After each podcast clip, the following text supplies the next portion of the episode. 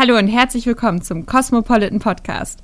Heute geht es zuerst ums Nicht-Genug-Gefühl und wie man damit umgeht, damit es einen nicht lähmt, sondern sogar motiviert. Dann verrät meine Kollegin Svenja Lassen, wie man im Job endlich mehr Geld verlangt. Und ganz zum Schluss sprechen Jakob und Max von den besten Freundinnen über den besten Sex ihres Lebens.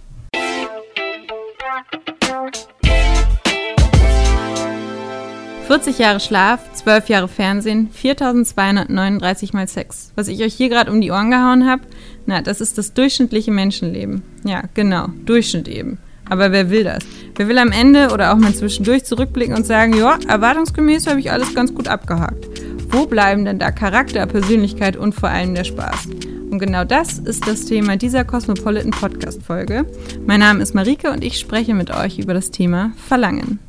Denn das Mantra heutzutage lautet ja irgendwie, du bist für dich selbst verantwortlich, mach das Beste draus und dann guck mal, wo du bleibst. Bedeutet das jetzt, egal wie mein Leben aussieht, ich muss es auf jeden Fall ändern, nur um eben nicht dem Durchschnitt anzugehören? Ja, völlig bescheuert. Wenn ich jetzt pleite, resigniert oder vollends unzufrieden bin, macht das ja vielleicht noch Sinn. Aber der Optimierungsdrang macht eben auch nicht vor Bereichen halt, in denen doch eigentlich alles ganz wunderbar läuft. Daher ein Leitsatz, den sich jeder ab sofort ins Hirn tätowieren lassen sollte. Ich muss es nicht. Ich muss nicht besser sein als alle anderen. Vielmehr fühlt sich das einfach irre gut an, etwas mit Leidenschaft zu tun. Man sollte sich immer zwischendurch fragen, mache ich das alles noch für mich selbst oder will ich nur was kompensieren? Also sich einfach mal bewusste Pausen gönnen, egal ob vom Sportprogramm, von Shoppingtouren oder vom Feiern. Und das Wichtigste ist bei all dem Optimierungsbedürfnis auch mal in sich selbst hineinzuhorchen und sich immer daran zu erinnern, dass man doch eigentlich ein ziemlich gutes Leben hat. So, Verlangen erstmal gestillt. Ja, dann mache ich doch gleich ein neues auf. Nee, es geht noch nicht um Sex. Erstmal geht es ums liebe Geld. Keine Lust? Ja, so geht's den meisten Frauen. Schade eigentlich, findet auch unser Senior Editor Job und Karriere Svenja Lassen von der Cosmo. Hallo Svenja, schön, dass du da bist. Hallo Marike. Du hast mal in der Cosmo geschrieben, Verdienst ist weit mehr als nur eine Zahl auf dem Kontoauszug. Geld ist in beruflicher Hinsicht gleichbedeutend mit Status und Anerkennung und damit letztendlich auch mit Jobzufriedenheit. Ist doch echt paradox. Wir wünschen uns einen hohen Verdienst, scheuen uns aber, das auszusprechen, oder? Absolut, du sagst es absolut paradox. Ähm, es ist ja so, wer nichts verlangt, kann ja auch nichts bekommen. Und äh, das Reden über Geld und Gehalt ist wirklich der wichtigste Schritt. Wir müssen uns ganz klar klar machen, was bin ich, mir wert, anderen auch wert, was leiste ich und wie wird das entlohnt. Warum ist denn überhaupt so das Thema Geld verlangen, mehr Gehalt verlangen so ein anstrengendes Thema? Ich glaube fast, weil es einfach nicht gelernt ist. Es ist in unserer Kultur viel zu selten ähm, ein Thema. Und alles, was ja nicht normal, äh, natürlich und regelmäßig ist, fällt uns auch schwer. Also ich würde mir tatsächlich bei dem Umgang mit Geld mehr Leichtigkeit wünschen. Ähm, wenn man mal überlegt, wie wir alle beim Flurfunk über Affären und Co. locker und luftig reden, könnten wir es doch genauso über Geld tun. Okay, jetzt habe ich mir das vorgenommen, aber wie fange ich denn überhaupt an? Wertschätzung beginnt bei sich selbst. Du musst als erstes tatsächlich deinen Selbstwert erkennen und auch erfragen. Also so Stärken und Schwächen weiß man für sich selbst, sollte man reflektieren, aber natürlich auch das Feedback einholen, ganz wichtiger Punkt. Also von innen wie von außen. Also durchaus auch Kollegen, Vorgesetzte, aber auch Freunde fragen. Und natürlich sollte man sich der eigenen Leistungen bewusst werden. Also was tue ich denn alles? Äh, was wuppe ich vielleicht gleichzeitig? Was bekomme ich für zusätzliche Aufgaben? Was bin ich wert und welchen äh, Nutzen hat meine Firma auch von mir. Und wie finde ich so einen Jobmarktwert heraus? Recherche, auf alle Fälle. Also es gibt ja verschiedene gute äh, Vergleichsportale, da kann man äh, drauf schauen. Auch LinkedIn bietet jetzt sowas an. Ähm, dann aber auch ganz wichtig, seit 2018, ja, oder ab 2018 gibt es das ähm, Lohntransparenzgesetz. Ja, das heißt, in Betrieben über 200 Leuten darf ich einfordern und erfragen, was meine Kollegen verdienen. Und das Spannende hierbei ist, wir als Frauen können oder werden Auskunft darüber bekommen, was die Männer, eine, eine vergleichbare Männergruppe verdient. Und das ist insofern natürlich interessant. Äh, es wird auch nur ein Mittelwert gemacht. Also ich kann nicht fragen, was verdient denn Kollege XY, ja, äh, sondern äh, andere, die meinen oder einen ähnlichen Job machen, äh, was bekommen die? Und das Interessante ist, sich auch mit Männern zu vergleichen, weil wir ja oft äh, geringer bezahlt werden als, als Männer. Und deswegen ist dieses Lohntransparenzgesetz äh, ein ganz äh, wichtiger Schritt. Aber auch sonst rate ich auf alle Fälle zur ähm, Recherche im eigenen Netzwerk und da eben auch tatsächlich Männer zu fragen, weil wenn wir uns immer nur gegenseitig an Frauen orientieren, dann bleiben wir vielleicht niedriger bezahlt. Hm, du hast es gerade schon gesagt, Frauen sind halt immer noch extrem billig zu haben. Also 20 Prozent weniger als irgendwie ein Mann in vergleichbarer Position. ähm, und trotzdem trauen sich immer noch total wenig Frauen einfach nach mehr Gehalt zu fragen. Wie traut man sich denn doch? Das ist ein ganz wichtiger Punkt, den du ansprichst. Tatsächlich den Mut haben und regelmäßig das Gespräch suchen. Also wirklich regelmäßig mit Vorgesetzten zu sprechen, äh, sei es auch immer zwischendurch mal, um sich Feedback zu holen, um die Leistung ähm, zu, ja, die eigenen Leistungen aufzuzeigen, ähm, aufzulisten und auch dran zu bleiben. Also das ist für einen selbst natürlich auch ganz wichtig, dass ich immer sehe, was leistet sich denn überhaupt und weiß mein Vorgesetzter das. Und wenn du das Thema Mut ansprichst, gibt es oft äh, oder gibt es einen ganz guten Tipp, finde ich, wenn man so einen Termin vereinbart, dann tatsächlich schon eine konkrete Mail vorab rauszuschicken, in der man eben auch sagt, nicht nur, ne, ich hätte gerne ein Gespräch, sondern ich hätte gerne ein Gespräch, es geht äh, um Wegentwicklung, Perspektiven, aber auch zum Beispiel Gehalt. Und in dem Moment, wo du das, das tust, weiß auch der Vorgesetzte darum, dass es darum geht und du kommst natürlich auch nicht mehr zurück. Also du, es kann dir nicht passieren, dass du dann erst im Gespräch sitzt und dann habt ihr vielleicht nur über ganz andere äh, Themen gesprochen. Also wenn man konkrete Punkte auch schon in der Mail vielleicht auflistet, ist das so ein, so ein erster Sprung über den eigenen Schatten und dann ähm, ja, bin ich schon losgesprungen und der Rest kann dann kommen. Dann hat man sich selber so ein bisschen ausgetrickst. Ja, genau. okay, jetzt habe ich den Termin gemacht. Wie bereite ich den denn am schlausten vor? Die Vorbereitung ist tatsächlich, die läuft über das ganze Jahr. Das ist wirklich das Wichtigste, dass es nicht um ein Gespräch geht, sondern dass ich mir das ganze Jahr überlege, was leiste ich, was mache ich, ähm, es hilft zum Beispiel, sich so eine eigene Leistungsmappe anzulegen. Also da kannst du all deine Erfolge reinpacken, Highlights, aber auch wenn du lobende Mails von Kollegen oder vor allem von Kunden bekommst, ähm, wirklich für sich als strategische Vorbereitung. Und diese Mappe kannst du auch zum Beispiel gut mitnehmen ins Gespräch. Erstens, damit du dann keinen Punkt vergisst, ja, dir das äh, ganz klar vor Augen hast, auch deinem Chef vorlegen kannst. Hilft manchmal auch, wenn er oder sie das dann wiederum weiteren vorlegen muss und ähm, hilft auch einfach, die eigenen Leistungen schwarz auf weiß zu haben. Also das ist ein, ein guter Punkt. Und dann natürlich, ganz ehrlich zur Vorbereitung, üben, üben, üben. Denn erst wenn man wirklich mit voller Sicherheit aussprechen kann, was man will und was man fordern möchte, kommt es auch genauso locker rüber. Also wirklich häufig vorm Spiegel mit Freunden, auch gerne mit einem Coach, aber bis einem es ganz flüssig über die Lippen kommt. Mhm. Oder wunderbar auch mit dem Smartphone sich selbst aufzeichnen und mal gucken, wie sehe ich denn aus? Wie klar kann ich den Blickkontakt vielleicht auch halten? Wie, wie direkt kann ich aussprechen, was ich wert bin und was ich fordere? Gibt es denn auch Dinge, die ich lieber lassen sollte bei so einem, in so einer Gehaltsverhandlung? Mhm. Als erstes muss man sich auch da wieder den eigenen Wert bewusst machen und darf einfach nicht als Bittsteller auftreten. Wir leisten ja alle super Arbeit. Und genauso kann ich auch reingehen. Ich tue ja schon was für meinen Chef, für meine Firma, für das Unternehmen und das schon ganz lange. Also sprich, ich gehe schon das ganze Jahr in Vorleistung. Und wenn ich etwas besonders Gutes gemacht habe, dann muss das auch entlohnt werden. Das ist Schritt eins. Und dann tatsächlich, um klar zu formulieren, absolut auf Weichmacher verzichten. Also es ist keine Bitte und könnte ich vielleicht und eigentlich bin ich ja ganz gut, sondern auch da die klare Formulierung üben.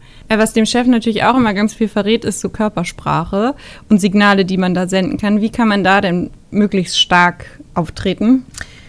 Da sind wir wieder beim Punkt ähm, Augenhöhe herstellen und das heißt natürlich auch zum Beispiel klaren Blickkontakt. Ja? Also meinem Chef wirklich in oder meiner Chefin in die Augen zu schauen, ganz direkt und den Blick auch zu halten. Also nicht auf den Boden zu schauen oder irgendwie verlegen zu wirken. Gerade alle Gesten, die auf Unsicherheit äh, hindeuten, ja, irgendwie mit den Händen und Ringen zu spielen, am schlimmsten Haare zu drehen oder sowas, natürlich alles vermeiden. Und tatsächlich ähm, Gerade Frauen sollten versuchen, sich auf dem Stuhl möglichst groß zu machen, ja, weil allein diese Position schon Testosteron versprühen lässt. Also klar kann man mit ähm, überschlagenen Beinen da sitzen, aber zum Beispiel auch einen Arm auf der, auf der Lehne und vielleicht auch einen auf der Rücklehne zu haben, um sich groß und breit zu machen, um einfach zu sagen, so, das bin ich, das bin ich wert und dann den Blickkontakt halten und ja, klare Ansagen machen. Es ist noch so ein schönes Kosmos-Zitat auch von dir. Lehnt der Boss ab, fängt die Verhandlung erst an. Das hört sich ja jetzt so, oh Gott, noch, noch anstrengender an, als überhaupt nach mehr Gehalt zu fragen. Ähm, was jetzt? nee, das Ding, was man sich ja auch bewusst machen muss, es ist ja ganz oft erstmal ein rhetorisches Nein. Ja? Also erstens darf man das nie persönlich nehmen, weil ganz ehrlich, auch der Boss muss sparen und ähm, einfach so Geld raushauen tut er ungern. Also muss man das wie so ein, wie so ein Auftakt tatsächlich, wie bei so einem Tanz äh, sehen, ich will was, er sagt nein. Und wer sich hier so schnell davon schon abspeisen lässt, hat dann einfach schon verloren. Ähm, deswegen einfach da ganz klar weitermachen. Also ganz wichtig zum Beispiel ist ein Perspektivwechsel, dass ich mir schon mal überlege, welche Gegenargumente könnten vom Chef kommen und was kann ich wiederum dagegen halten. Ähm, man muss sich wirklich nicht von mit allem abspeisen lassen, sondern ganz klar auch da wieder aufzeigen, was man schon erbracht hat und dass diese Leistung einfach was wert ist. Also diese be bestimmte, diese Vorleistung, die ich eben schon angesprochen habe, in die man getreten hat. Und ansonsten Du kannst natürlich Alternativen verhandeln. Also wenn es jetzt nicht mehr Gehalt ist, was ist denn da noch möglich? Ja? Äh, Diensthandys, Dienstwagen, äh, Essenszuschüsse, also, Fortbildung. Es gibt ja die unterschiedlichsten Alternativen. Auch das sollte man sich selbst vorab eben überlegen. Was will ich denn alternativ vielleicht oder was wird mir auch helfen? Und vor allem aber ganz wichtig, wenn es wirklich nicht mehr Geld gibt, dann erfragen, was denn passieren müsste, welcher Fall eintreten müsste damit er oder sie bereit ist, mir mehr Geld zu zahlen. Und das halte ich dann tatsächlich schriftlich fest auch und weiß gut, dann kann ich wiederkommen, wenn das und das eingetreten ist, wenn ich das geleistet habe, damit ich einfach einen nächsten Schritt habe. Ich glaube, man darf auch nie vergessen, nur wer fragt, der kann auch überhaupt mehr Gehalt bekommen. Ganz genau, das ist ja wieder der Punkt zum, zum, vom Anfang. Ja? Also nur wer fragt, kann überhaupt mehr bekommen. Und was auch ganz klar hilft, was sich jeder ausmalen muss, was passiert denn im allerschlimmsten Fall? Also was wäre das Worst-Case-Szenario? Ein Nein. Und das heißt, genauso viel Gehalt wie vorher. Also es ist ja nicht so, dass du in eine Gehaltsverhandlung gehst und dann sagst, oh nee, du hast jetzt schlecht verhandelt, kriegst jetzt mal 500 Euro weniger. Also deswegen sich ganz klar bewusst machen, ähm, Nein ist das Schlimmste, ich kann eigentlich nur gewinnen. Und wenn man sich eben gut vorbereitet, viel übt, dann ist auch ganz sicher was drin. Also drei Dinge, die sich jeder mitnehmen kann, sind einmal den eigenen Wert kennen, dann sich am besten ganzjährig auf solche Termine vorbereiten und Hauptsache überhaupt fragen. Denn, wie du schon sagst, weniger Geld gibt es am Ende ganz sicher nicht. Und auch fürs nächste Thema haben wir uns zwei absolute Experten an Bord geholt. Das geht jetzt aber nicht mehr um Job, das geht jetzt um Sex. Und dafür haben wir Max und Jakob von den besten Freundinnen, genau, von dem deutschen Beziehungspodcast überhaupt gefragt, was für sie den besten Sex ihres Lebens ausgemacht hat. Hallo, hier sind die besten Freundinnen. Hallo, hallo. Wir wurden von der Cosmopolitan gefragt, was war unser bester Sex, unser bestes Sexerlebnis? So direkt wurden wir gefragt. Richtig direkt. Ohne Scham. Bisschen dreist, oder? Ja, immer unter der Gürtellinie, ne? So kennen wir die. Und ich habe dann so ein bisschen bei mir rumgekramt in meiner Notgallenkiste und da haben sich doch einige Sachen aufgetan. Ja. Und ich kann mich an eine Sache erinnern. Ich hatte eine Affäre mit einer Frau und die hat immer die leckersten Sachen gemacht, wenn ich vorbeigefahren bin zum Bumsen. Die leckersten Sachen zum Bumsen. Zum Bimsen. zum Bimsen. Also mit vielen Affären war das ja dann so, dass man sich wirklich nur zum Akt getroffen hat. Ja. Und sie hat davor immer noch was super Leckeres gekocht und meistens sehr äh, proteinfördernde Gerichte. Also verbindest du den besten Sex gar nicht mit dem Sex an sich, sondern mit dem, was drumherum passiert ist? Nee, ich kann mich nur daran erinnern, dass sie dann so ein ganz leckeres Pfannengericht mit Nudeln gemacht hatte und während des Kochens stand sie vor dem Herd und ich habe sie dann halt so kurz von hinten umarmt, umgedreht, ja. geküsst eigentlich schon in dem Moment neben die Herdplatte gehoben und äh, sie hatte einen Rock an und dann ging es schon los. Oh, perfekt. Unverbindlich, Den relativ Nachtisch schnell. vor der Hauptspeise. Ganz, Ganz klassisch. Du kleine Naschkatze. Und das war ziemlich geil, auf jeden Fall. Ich erinnere mich, wenn ich so wirklich explizit drüber nachdenke, wirklich nur an meinen schlechtesten Sex. Und der war natürlich ganz klassisch das erste Mal. Das war eine Freundin, die ich schon lange kannte und mit der ich unbedingt auch mal zusammenkommen wollte. Und es hat sich dann so ergeben, dass wir auf einer Party zusammen auf der Couch eingeschlafen sind. Da ist aber nichts passiert. Erst nach der Party sind wir morgens zusammen betrunken, total verschlafen nach Hause zu mir gefahren. Ich habe noch bei meinen Eltern gewohnt und die sind hoch auf die Couch und ich dachte, einfädeln, das passiert automatisch und habe da ewig dran, ohne meine Hände zu benutzen, versucht rumzustochern und das richtige Loch zu finden. ich erinnere mich genau, danach dachte ich, so kann es handwerklich nicht funktionieren und seitdem weiß ich, man muss die Hände benutzen. Um den schlechtesten Sex zu vermeiden, einfädeln, damit es überhaupt zu gutem Sex kommen kann. Du musst nur den Nippel durch die Lasche Genau. ziehen. Ja, das stimmt. Ähm, den Fehler macht man öfters mal am Anfang. Aber ich glaube, wenn man so richtig eingespieltes Team ist, geht es natürlich auch ohne. Aber nicht beim ersten Mal bumsen, sondern man muss dann richtig im Fahrt sein und wenn er dann mal rausgeht, dann kann man auch ohne Hände wieder. Ja, na klar. Und ich muss, auch wo du es gerade sagst, der beste Sex, im Prinzip hat es mal eine Freundin von mir gesagt, dass das erste Mal, wenn man sich neu kennenlernt, irgendwie immer total blöd ist und auch meistens nie guter Sex ist, weil man sich nicht kennt und man muss immer so rumprobieren, was mag der andere, was mag man selbst. Und eigentlich wird der Sex erst dann richtig gut, wenn man das ein paar Mal gemacht hat, weil man dann besser aufeinander eingehen kann, weiß, was der andere, was er für Vorlieben hat und auch selber dem anderen mitgeteilt hat, ey du, ich stehe von, von hinten, von vorne, was weiß ich. Und dann wird daraus erst guter Sex. Also für mich als Grundlage ist immer eine gute Basis schaffen, um, auf der man aufbauen kann. Wenn es die gar nicht erst gibt, also wenn man schon gleich bei den ersten Mal merkt, boah, ey, die macht den Seestern, dann braucht man auch gar nicht weiter ackern.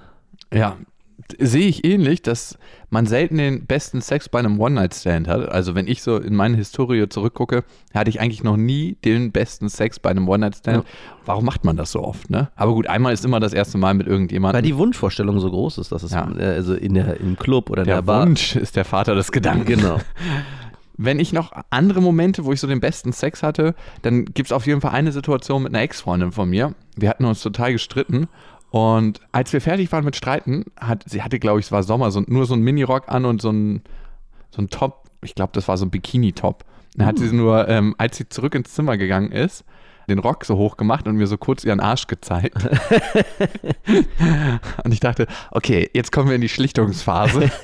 Eine Schlichtungsphase eingeleitet. Ich habe mir dann noch irgendwie was in der Küche gemacht und ähm, sie kam dann und dann ging es auch schon los. Wir haben uns sofort richtig wild abgeknutscht und dann habe ich sie wieder, aber diesmal auf dem Herd hochgehoben. Weil es einfach immer eine gute Höhe. Ja. Und dann haben wir da gebimst und irgendwann habe ich dann die Herdplatten aufgedreht, ohne dass sie es wusste. Das war sehr lustig und irgendwann hat sie gesagt, du wird das gerade hier heiß? Und ich so, "Nee, ich weiß von nicht. Ich meine, mein Name ist Hase. Und dann wurde das Ganze natürlich abgebrochen. Aber es war zum einen guter Sex und zum anderen lustiger Sex. Und für mich gab es bei den Sachen, bei, diese Freundin hat mich auch immer dazu gezwungen, an öffentlichen Orten Sex zu haben. Zum Beispiel einmal in einem öffentlichen Verkehrsmittel. Das andere Mal im Beichtstuhl. Zum Glück nicht. Aber ich muss wirklich sagen, gezwungen, weil sie fand das so geil und ich fand das überhaupt nicht geil. Und irgendwie habe ich mich dann immer überreden lassen, wie das halt bei Männern so ist. Bei manchen Sachen kann man sie leichter überreden. Den besten Sex aus der Neuzeit hatte ich auf jeden Fall, wie soll es anders sein, mit meiner Freundin. Natürlich. Und da kommen zwei Sachen zusammen. Ich finde, es gibt geilen Sex.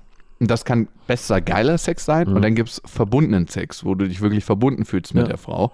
Und bei ihr kam ohne Scheiß beides zusammen. Und wo du merkst, du willst einfach den ganzen Körper von der Frau spüren. Da geht es nicht darum, dir irgendwie möglichst viel Reibung untenrum zu verschaffen, sondern du willst alles spüren. Oder alle Löcher zu stopfen. genau. Und so ist das. Und ich finde, das ist am Ende der schönste Sex, wo man sich irgendwie verbunden fühlt und wo es trotzdem noch geil ist, wo es jetzt nicht nur so, ah, macht es dir auch Spaß? Wo es nicht mehr um den physischen Akt alleine geht, sondern um das große Ganze und mehr. Amen. Okay, also das Bild vom Einfädeln kriege ich jetzt nicht so schnell wieder aus dem Kopf. Aber egal. Verlangen kann man viel. Mehr Geld, mehr Herdplattensex oder mehr vom Leben. Oder aber auch unsere nächste Cosmopolitan Podcast Folge. Kein Problem, sollt ihr haben. Bis zum nächsten Mal.